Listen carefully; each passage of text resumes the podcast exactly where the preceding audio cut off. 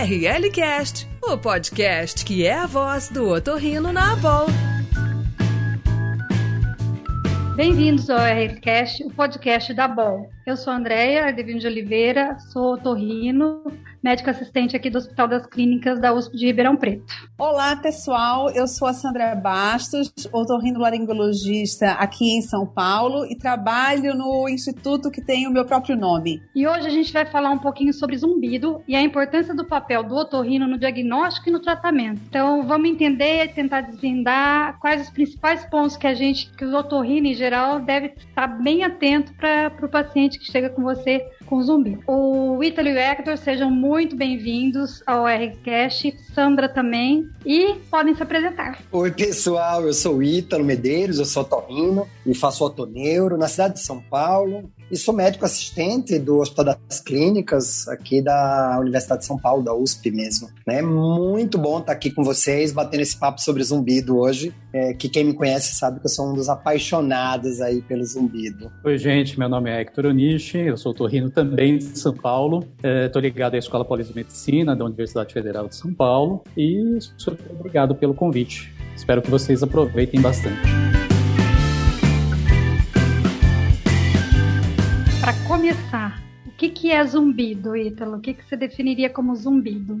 Bem, zumbido é um sintoma bem conhecido pelos otorrinos, né, André? Mas é muitas vezes mais difícil de conceituar, mas no fundo é a representação dessa, dessa sensação de uma percepção sonora consciente, né? Tem que ser consciente, obviamente, na cabeça ou nas orelhas, né? Essa percepção desse som, na ausência de um fator produtor de som externo, é, ou seja, né? É a percepção sonora consciente na cabeça ou nos ouvidos. Essa é a definição mais clássica que a a gente tem para zumbido. Ou seja, é um barulho que o paciente escuta, mas que não está no ambiente externo. Basicamente isso. E, é, Hector, fala para mim, quando o paciente chega para você e diz que tem zumbido, o que, que você gera de possibilidades para ele, mas ali de iniciais? Assim, pensando no dia a dia da prática, né, no, no consultório, a primeira coisa que eu pergunto para o paciente é se o zumbido é rítmico, é pulsátil ou não, né, porque isso vai mudar completamente como você vai avaliar o paciente depois. Zumbido pulsátil tem N coisas para você investigar, mas que não são necessariamente as mesmas do zumbido não pulsátil. Então, a primeira coisa que eu pergunto para o paciente é isso né? Como que é o zumbido, se o zumbido é pulsátil ou não, se ele lembra um coração, se ele parece a bater, bater de asa de insetos, porque isso muda completamente o como que você vai vai conduzir aquele caso, né? Assim também, eu Hector, a, a parte assim de, de você ver o quanto que isso está incomodando o paciente? Você já pega já no primeiro contato ou você deixa o paciente falar mais para você as coisas? Não, não, não. Eu deixo ele falar um pouquinho mais, assim, além da, dessa primeira característica, eu sempre tento caracterizar melhor como aquilo começou, porque aquilo vai dar muito, muito, muita pista para você pensar nas possíveis causas daquilo, né? Então é super comum você pegar um paciente e falar assim, ó, oh, não, é, o meu zumbido começou no dia 10 de dezembro de 2014. Fala assim, ah, mas por quê? Ah, não, porque no dia anterior aconteceu isso, ou aconteceu aquilo. Então, quando existe algo mais marcante, é mais fácil da gente tentar achar uma relação de causa e efeito, e com isso não só direcionar a sua investigação, mas até o tratamento mesmo, né? Não sei se com você é a mesma coisa, Ítalo. É, não, na verdade, a, a, eu acho exatamente a mesma coisa. E sem dúvida nenhuma, a anamnese, para mim, como otoneurologista, como otorrino, é uma das coisas mais importantes. Eu pergunto sobre o zumbido, né? Eu peço para o paciente repetir o zumbido com a boca para eu ter certeza do que ele está falando. Eu pergunto como começou, eu pergunto todas as características do zumbido, se ele varia, tudo que piora, tudo que melhora, né? Eu pergunto sobre. E aí eu sempre brinco, né, com os meus com os residentes, eu sempre falo: olha, eu tenho é, é, 3, 5, 2 e 2. Eu pergunto pergunto. Então, três é, é zumbido, audição e tontura. Cinco é dores de cabeça, cefaleia, as DTM, são as dores somatosensoriais, a parte da, do metabolismo, a parte da mulher na menstruação, a parte da, é, do ginecológico, a parte da alimentação e a parte do sono. Eu tenho mais dois e dois, e dois e dois, né? Que é antecedentes pessoais e familiares e neurológico e psiquiátrico. Então, assim, faz parte sempre da minha é, avaliação do paciente com zumbido. Desculpa, é por isso que a anamnese de paciente com zumbido não é uma coisa que dá para para fazer em 10 ou 15 minutos, né? E dor também, né? Eu acho que para acrescentar talvez alguma coisa aí complementando é se ele apresentar alguma dor, né? Não, é, na verdade, todas as dores, né? Todas as dores. Né? Cefaleia, cervicalgia, DTM, porque na verdade é um grande parâmetro aí para os zumbidos somatosensoriais, principalmente. Bom, tem alguma coisa que vocês façam na investigação do zumbido, Hector? Se você tem um pouquinho mais de tempo, uh, o ideal seria você avaliar o zumbido de uma forma um pouco mais, entre aspas, objetiva. E um jeito de, de objetivar é você utilizar questionário, né? Ou então as escalas visuais analógicas, né? Você pede para o paciente dar uma nota de 0 a 10 para intensidade, para o grau de incômodo, né? Eu sempre peço para dividir né? o quanto aquilo tem de intensidade e o quanto aquilo incomoda. Às vezes uma alta intensidade não, não corresponde a um grande grau de incômodo e a mesma coisa o contrário. É, então esse jeito de, de tentar quantificar um pouco, né? Aquela aquele sintoma que é meio da cabeça do paciente, né? É, ajuda a, a, a, caracterizar melhor e, e, e, até o paciente mesmo ele, ele aplicar no dia a dia dele, né?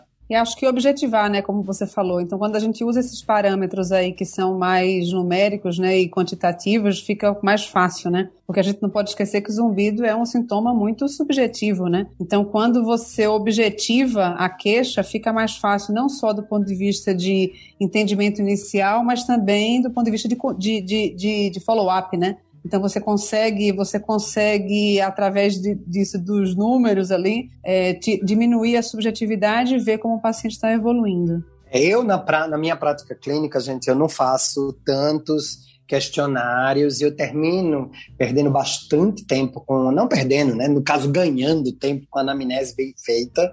É, eu uso escala análogo visual para todos os pacientes. Eu, eu, eu uso também, né, de rotina, é, perguntar todas as preocupações para fazer uma relação associativa e depois para me ajudar no aconselhamento, mas não necessariamente eu, uma vez ou outra, eu uso o THI para aquele paciente que eu acho que vai me dar mais que vai, vai, vai dar um pouquinho mais de trabalho para perce perceber a melhora do paciente, e acho que às vezes a gente sente isso no começo. Mas é, realmente é, uma, é um, sem dúvida nenhuma, é um fato interessante que pode, para alguns pacientes, fazer muita diferença, né? Mas realmente eu não faço isso, as minhas escalas, as escalas de rotina, né?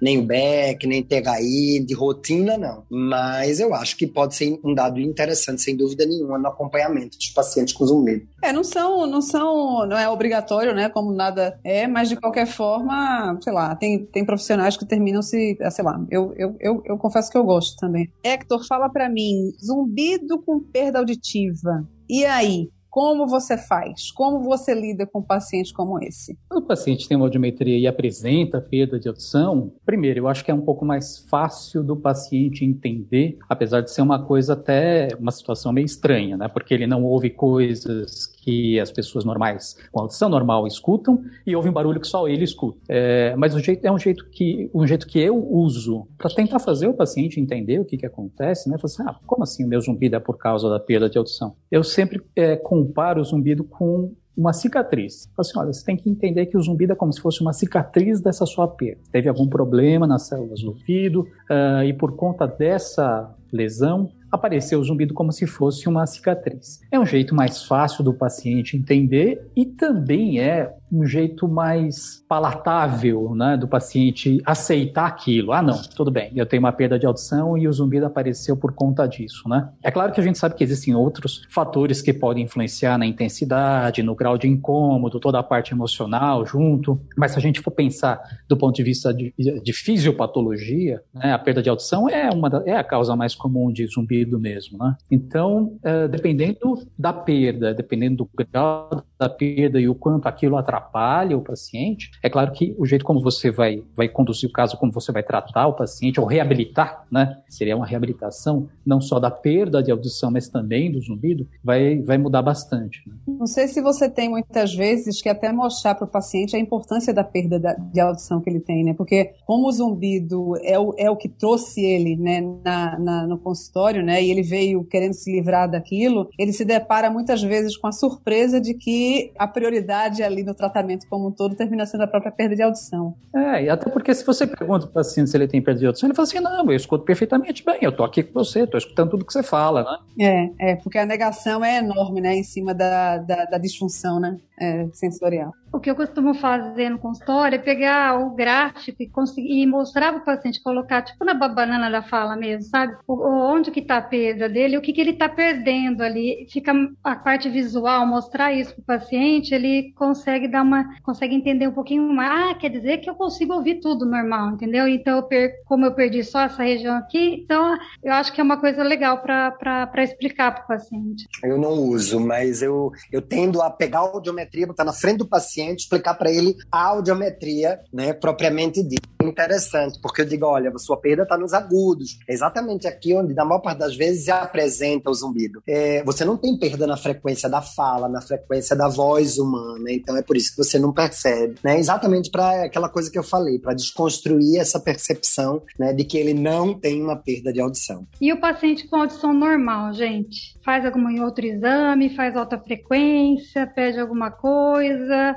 chora com o paciente? O que, vocês acham? Depende muito, eu acho, sabe? Tem pacientes com audição normal e com uma breve explicação, ele já vai ficar muito tranquilo e muito satisfeito. Né? Outros é, não vão ficar satisfeitos e eu acho que faz um diferencial, né? Você buscar uma alta frequência, pedir uma audiometria de altas frequências, pedir uma autoemissão, porque a gente sabe que 94% mais ou menos tem uma perda de audição. Obviamente, né? Esses 6% tem pacientes que têm audição, é, alterações auditivas que não são perceptuais na audiometria convencional. É, e, e, é mais fácil o paciente aceitar que tem um zumbido quando ele, se, quando ele tem uma pequena perda de audição, mesmo que ainda não apareça na audiometria. Então, de rotina, eu costumo pedir sabe? Eu costumo pedir. Eu, eu, acho que tem problemas da alta frequência, tem a questão da, da padronização da alta frequência, né, que, que atrapalha muito, mas eu vou dizer que, assim, paciente com audição normal era, era uma coisa que, que antigamente, vai, vamos chamar desse jeito,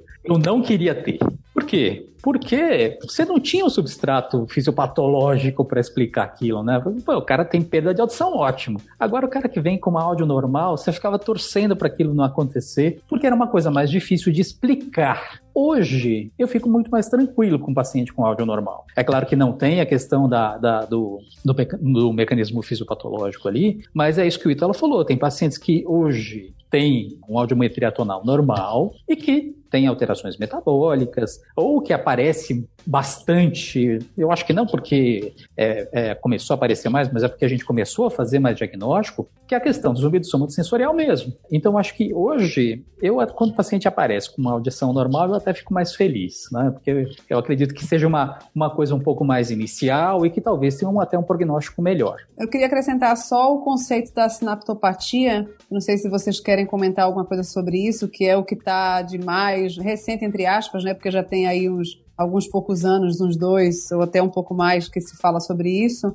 E daí, não sei se esse conforto que você comentou aí, Hector, de daí você encontrar muitas vezes a audiometria normal, é, você pensar numa sinaptopatia, que daí ela também já dá substrato para a gente pensar mesmo na via auditiva lesada, né? É, mas é que assim, grande parte das pessoas que estão ouvindo o podcast não são loucos como a gente aqui, né? São pessoas normais, né? Que não vão pensar em sinaptopatia, certo? Mas concordo com você, é uma coisa que, que a gente precisa pensar e, e, e eu acho que tem tudo para aprender um pouco mais. É, mas eu acho que, é, acho que é bom as pessoas saberem que isso existe, né? Que daí você, você consegue ter justificativa para esses zumbidos que têm audiometria normal, sabendo que a gente tem aí alta frequência e emissão alta acústica, né? Para poder é, suprir aí algum, algum gap de informação, né? A grande questão é que das sinaptopatias também você não vai fazer nada muito diferente, né, Sandra, em relação a, a terapêutica, mesmo que você peça um BERA para fazer algumas avaliações aí,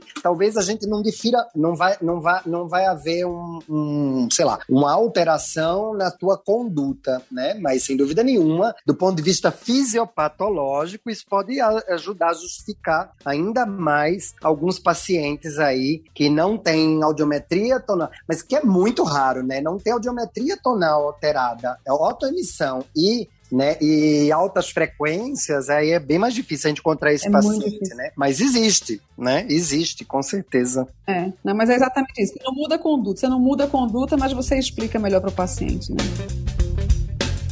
Você está ouvindo ORL Cast. E avaliação psicoacústica, a cofinometria, limiar de desconforto, quando que vocês pedem, Hector e Ítalo? Olha, eu não costumo pedir a cofinometria de rotina para todos os pacientes. Primeiro, porque não é qualquer lugar que faz, né? É, tem, tem pacientes que têm dificuldade mesmo para fazer a cofinometria, é, mas tem alguns pacientes, às vezes ele quer saber como que é o zumbido mesmo. Ah, não, meu zumbido tem 8 mil hertz e tem 10 decibéis, né? Então, às vezes isso, isso ajuda. É claro que isso a gente está falando no dia a dia, né? Se você for fazer pesquisa clínica, a cofinometria faz parte das pesquisas e, e é um jeito de você avaliar o tratamento, inclusive. Existe só uma parte da cofinometria, que não é exatamente a cofinometria, mas são outros testes que podem ser feitos, como o Ítalo falou, quando você suspeita de de aumento de sensibilidade a sons, né? ou se você quer fazer uma terapia sonora e ver a capacidade que o som tem de mascaramento né, do zumbido, então nesses casos a gente acaba pedindo o RDL, o, MML, o Minimum Masking Level. É, aqui, quando eu peço avaliação psicoacústica, acaba vindo tudo isso daí. O que eu sinto, Hector e Ítalo, é assim, às vezes o paciente ele precisa ter uma, uma, uma medida, entendeu? Tem alguns pacientes assim, que são bem minuciosos. Tá? Eu tenho um paciente que ele é engenheiro e músico. Né? Então, assim, na hora que eu consegui provar para ele que aquele zumbido tinha aquele volume só, que era a percepção dele que estava piorando o sintoma, tudo, aí ele conseguiu dar uma acalmada, eu consegui começar a fazer um tratamento com ele. E você, Ítalo? Não, eu, eu também tenho a mesma postura, né? Tem alguns pacientes, é aquele mesmo paciente que eu, às vezes eu vou fazer o THI, que é o Tinnitus Handicap Inventory, que é um questionário de qualidade de vida nos pacientes com zumbido. É basicamente o mesmo paciente que tem um grau de comprometimento aí da relação com o zumbido alto. Esse paciente, muitas vezes, ele realmente precisa de uma fenometria da medida do pitch e do loudness do zumbido e, enfim, para que a gente consiga ter um aconselhamento melhor. Mas é como o Hector falou, convênio nenhum cobre na maior parte das vezes, né? Isso tem um custo e às vezes você chega, pega aquele papel ali e o paciente diz, olha, seu zumbido nesse dia tinha 5 é, decibéis e estava nessa frequência. O paciente olha pra gente e diz, aham, e aí, né? Então talvez esse paciente, né? Talvez ele, talvez esse, esse paciente específico não precisasse disso. Mas alguns pacientes, né, realmente, no melhor dos mundos, é, seria interessante para orientar os pacientes, né? Até para eles verem. Né? Eu me lembro de um paciente que eu tive que fazer umas três vezes a acufenometria, porque ele não acreditava nas acufenometrias que ele fazia. Até a terceira, quando começou a apertar muito o bolso dele, né? Ele falou, disse, vamos fazer mais um? Ele disse, não, doutor, agora eu acho que eu já me convenci, né? Então, é basicamente isso, né? Eu gosto. Só acrescentando um pouquinho, eu vou dizer que eu, que eu, eu gosto de, de, de dar confenometria da mesma forma que eu gosto dos questionários lá. Eu termino usando e ele me ajuda como referencial inicial mesmo aí de parâmetro. Não só isso, eu acho que é aquela coisa que eu gosto de objetivar o, o sintoma que é tão subjetivo, sabe? Então, assim, quando existe um número e o paciente enxerga onde está o zumbido dele na audiometria, eu acho que ele, ele aquilo tudo fica um pouquinho mais claro para ele. Então, é isso, gera custo, eu sei que não vai, não vai mudar a conduta também, mas eu confesso que eu, eu tenho é, mais hoje do que já usei antes da, da cofeinometria. Hoje eu uso mais essa ferramenta e faço um combinado com o MML, né? Que daí o paciente ele tenha uma, uma, uma, uma percepção maior do que, que é o zumbido dele por si, né? É, nos protocolos mais clássicos a gente vê isso, né? Por exemplo, o Jastreboff, quando entra lá para fazer a avaliação do Jastreboff, clássica avaliação dele, sem dúvida nenhuma, faz todas as medidas psicoacústicas, todos os questionários. Então, realmente, aquilo que eu falei, no melhor dos mundos é o que.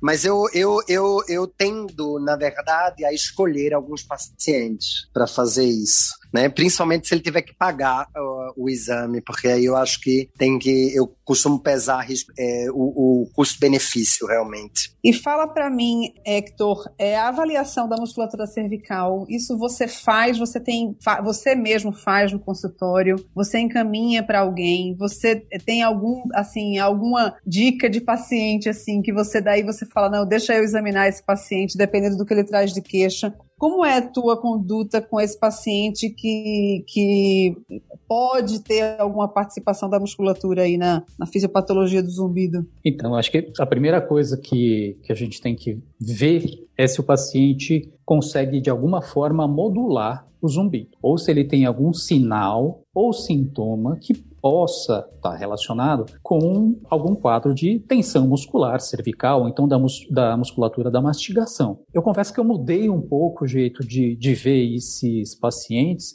porque eu tive alguns, alguns alunos da pós-graduação que eram dentistas. Então, eles trouxeram algumas informações que antes eu não tinha. Por exemplo, eu, como otorrino, antes, DTM para mim era paciente que crepitava ATM. Tinha que crepitar. Se não crepitasse, não, não, faz, não, era, não era DTM. E não é isso. Grande parte das DTMs são musculares, não são articulares. É a parte muscular que começa aquilo tudo e que tem relação com a musculatura cervical, não só da, da mastigação, mas tem uh, esternocleido, trapézio, temporal. Então, eu acabo avaliando porque eu tenho essa, esse, esse olhar meio enviesado, confesso. Mas é, a gente tem insistido, inclusive, para os residentes começarem a avaliar também. Né? Então, hoje, eu posso dizer que, que faz parte da minha avaliação, pelo menos a avaliação inicial ali, mesmo que seja uma coisa um pouco mais grosseira, né? não tão apurada quanto os dedos de uma fisioterapeuta, por exemplo, mas, mas faz parte da investigação, sim. Palpar a musculatura cervical, procurar ponto gatilho. Eu também faço a mesma coisa, viu? É, na verdade, eu faço a, exatamente a mesma coisa. Eu, a primeira coisa é seguir na anamnese, né? Que, as queixas de dor, as queixas de dificuldade de mobilidade cervical, de restrição de movimento, né? De traumas, de de é, processos inflamatórios dessa região, tanto do pescoço como da cervical, de toda a cintura escapular e cabeça, da cabeça e pescoço, né? A gente sabe que tem cerca de 16 músculos aí, né? E a Susan Shaw, que é uma pessoa que estuda bastante zumbido somatosensorial, coloca que de um terço a dois terços dos nossos pacientes com zumbidos podem ter influências somatosensoriais. Então, eu acho que é, eu, de rotina, eu faço, né, na anamnese, eu faço essa, essa indagação e na, na, no exame físico, né, eu faço de rotina, além da otoscopia, enfim, do exame otorrinolaringológico, eu faço palpação de toda essa musculatura, né? Realmente eu, eu tendo. Obviamente que como o, como o Hector, eu não faço, é, não, não faço todos os processos modulatórios, movimentos voluntários, porque realmente também não dá tempo, né? Senão a consulta da gente ia ficar umas quatro horas. Mas é, eu, eu sempre palpo, sempre palpo. Só fazendo uma pergunta provocativa, quando o paciente não tem queixa de dor, o que você não encontra assim no exame físico que vocês fazem, vocês mesmo assim valorizam a possibilidade da participação somatosensorial ou não? Eu acho que uma coisa, assim, é claro que a dor geralmente está tá associada ao quadro, ou então os pontos gatilhos sempre são dolorosos. Faz parte da definição de ponto gatilho ser um ponto doloroso, né? Então, para quem não sabe, ponto gatilho é, um, é, uma região, uma área daqui do músculo estriado que tem uma contração maior e que por conta de fatores, N fatores, você tem um processo ali que, que mantém aquela contração. Né? Agora, o fato de ser doloroso não significa necessariamente que aquele zumbido é somatosensorial. Né? Eu tenho ponto gatilho porque tenho tensão da musculatura do masseter, mas eu não tenho zumbido, certo? Então, uma coisa é uma coisa, outra coisa é outra coisa. Né? Você tem que ter ponto gatilho, mas que module para pensar que aquele zumbido é somatosensorial. É claro que você pode ter ponto gatilho ou então pontos dolorosos que causem outras coisas e que também acabem atrapalhando bastante a vida do paciente. Sei lá, cervicalgia, cefaleia, né? Outros sintomas mais, mais gerais e que podem incomodar, sim, mas não necessariamente está relacionado ao zumbido somatosensorial. É, eu acho que é, é, muitas vezes, é muitas vezes é mais difícil, né? Na verdade, a gente, é, quando não tem dor, porque um, um dos trabalhos que a gente desenvolveu lá no, no hospital, né? Que foi o trabalho de uma fisioterapeuta, Karina Rocha, o que elas via é que a relação da dor com o zumbido era extremamente alta e da melhora da dor com a melhora do zumbido era um dos critérios, na verdade, que se mostrou mostrou é, relacionado, né? A melhora da dor se mostrou relacionada à melhora do zumbido. Sem dúvida nenhuma, mas a gente encontra pacientes que têm bandas tensas, né? E a gente encontra bandas tensas sem um ponto gatilho especificamente, que na maior parte das vezes, né, se eu encontro, mesmo que não tenha dor, eu palpo tá? E se eu encontro alguma coisa é, muito atípica, por exemplo, eu tive um paciente que fez um, ele teve um trauma de ombro e ele não tinha muita dor, mas quando eu comecei a palpar, ele disse, nossa, doutor, é, é muito tenso ainda esse meu ombro, né? E o zumbido dele era exatamente do lado da fratura que ele teve na região do ombro. E, e a gente fez um trabalho fisioterapêutico e mesmo sem ele ter muita dor, só pelo fato da gente fazer uma liberação miofacial daquela musculatura, a gente teve uma melhora do zumbido. Então, a, a, a minha questão é sim, eu sempre avalio e às vezes, a depender do quadro, Sandra, eu penso que pode haver uma influência somatosensorial, sim. A gente vê, tem pontos latentes que não tem uma dor aparente, né? Que a gente às vezes né, tem essa preocupação. Então, a minha. minha agora, assim, não 100%, né? Tem alguma coisa que me direciona aquilo. Quando ele vira a cabeça, o zumbido meio piora, ou o zumbido piora de manhã, né? Quando ele acorda após ter dormido, muitas vezes de mau jeito. Muitas vezes não tem aquela dor na hora da minha avaliação, mas é, isso me direciona a uma investigação somatosensorial. Mas não é para todo mundo, não. Não é para 100% de jeito nenhum. Tá longe de ser, inclusive. ORL Cast, o podcast da boa. E conta pra gente aí, meninos, qual droga trata zumbido? Qual é a melhor? É, eu, assim, na verdade, é aquela velha história, né? A gente sabe que não há um consenso nem é, americano, nem europeu, nem brasileiro, né, da droga, né, ideal para tratar zumbido, né? Não foi, não se provou até hoje nenhuma droga que tivesse uma efetividade é, significativa, né, em estudos assim, em, em, estudos, em bons estudos, randomizados, enfim, duplos cegos, essa coisa toda. A gente tem uma série de trabalhos que mostram, né, algumas medicações com efetividade sobre o tratamento de zumbido. Mas o que a gente sabe, sem dúvida nenhuma, é que quando a gente associa com as comorbidades, às vezes a gente vai encontrar drogas que podem ter ações sobre as comorbidades, secundariamente melhorarem o zumbido, né? E é assim que eu trabalho bastante com medicações, porque o paciente, de fato, quando eles nos procuram, ele, ele é impressionante. Você pode mandar para fisioterapia, você pode fazer uma terapia, uma terapia cognitiva comportamental. Muitos querem tentar uma medicação. Doutor, mas não tem nenhuma medicação para mim, né? Então, e não tem a droga ideal, né? A gente tem uma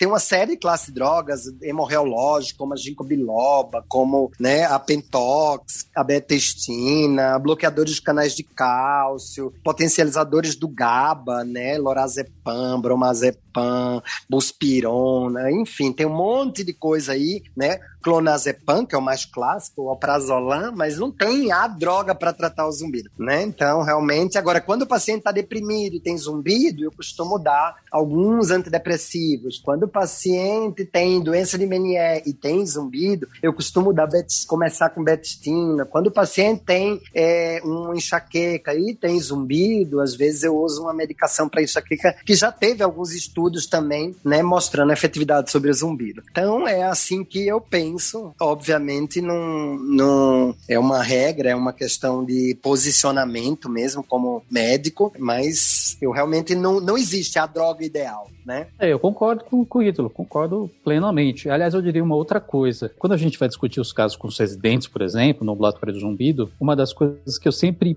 pergunto para eles é, não a indicação de determinadas drogas, porque, como o Ítalo falou, você pode escolher qualquer uma dessas daí. Mas eu, eu faço questão que eles lembrem das contraindicações e dos efeitos adversos. Porque às vezes o efeito adverso é uma coisa que está contra você, mas muitas vezes, especialmente no paciente com zumbido, o efeito colateral você pode usá-lo a seu favor. Então, por exemplo, paciente que tem zumbido e que tem insônia, se você utilizar uma medicação que tem como efeito colateral ou secundário sonolência, você pode utilizar isso para a seu favor e tratar o zumbido e a insônia do paciente também. Eu não, vou entrar em detalhes com relação à insônia, pessoal do sono, não quero brigar a esse ponto. Mas é só para exemplificar que você pode utilizar os efeitos colaterais a seu favor. Né? Então, o paciente, como o Ítalo falou, se o paciente tem tontura e tem zumbido também, e você acha que é, a betestina pode ser uma boa alternativa, apesar da betestina sozinha não ser efetiva para tratar o sintoma de zumbi, certo? Mas nessas ocasiões especificamente, você pode ter benefícios secundários, vai? É, a gente não pode esquecer o efeito placebo dessas medicações todas, né? Então, a gente sabe que a, a ação delas, eu confesso que eu termino usando mais as medicações psicoativas mesmo quando eu faço uso de medicação. E muitas vezes, é, outras, elas a gente não pode esquecer, não tirando o potencial é, é, particular de cada droga, mas o, o próprio efeito placebo que está implícito em cada medicação que a gente usa, né? E as terapias alternativas? Acupuntura, mindfulness, terapia cognitivo-comportamental, outras terapias. Qual é a opinião tua, Hector? E, e, se tem uma adesão ou não desses pacientes? Bom, eu sou meio é, suspeito para falar porque eu também fiz acupuntura, né? Eu tenho duas especialidades, eu sou torrino e acupunturista. Então, é, eu sou meio suspeito, mas eu vou dizer para vocês que eu fiz acupuntura justamente por conta dos pacientes com zumbido, porque naquela época ainda mais a gente tinha muitas perguntas, muitas dúvidas que não tinha como explicar, né? E a acupuntura, a gente fez alguns trabalhos, inclusive, que mostraram é, é resultados interessantes. Então, eu, eu faço acupuntura,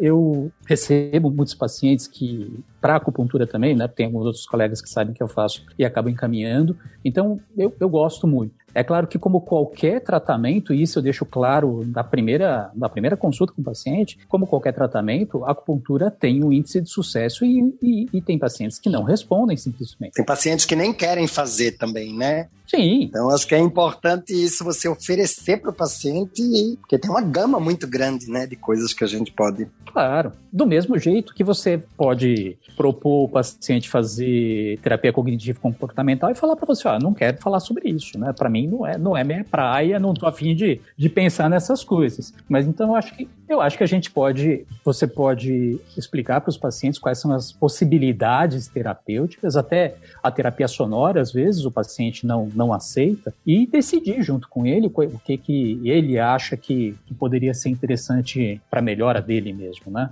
Perfeito, Hector. Principalmente assim, aquele paciente que nega que quer fazer terapia cognitivo comportamental, geralmente é o que mais precisa, né? Mas vamos lá, Ítalo, qual é a coisa mais diferente que você já fez ou faz com o seu paciente com zumbido? Na verdade, não tem nada muito diferente, né? A gente tem é, uma lógica no tratamento que é de oferecer o que pelo menos tem uma mínima verificação de evidência, né? Obviamente fica muito difícil, senão a gente vai para uma área que é mais nebulosa. De todo jeito, jeito, eu, eu costumo avaliar o paciente meio holisticamente, sabe? Assim, é, é, vitaminas, eu abro o leque de possibilidades. Assim, eu fui fazer curso de mindfulness para aprender né, como era, para indicar para o meu paciente, terapia cognitiva comportamental, é, estimulação né, magnética transcraniana. Eu acho que eu estou muito aberto às possibilidades, sabe? Os pacientes, às vezes, com zumbido, eles, eles já leram tudo, eles já viram tudo, então eles me levam, vamos ver junto, porque isso eu não conheço, é, e é muito interessante, né? Tipo aqueles tinnitus pro, aquelas coisas que ficam jogando na internet.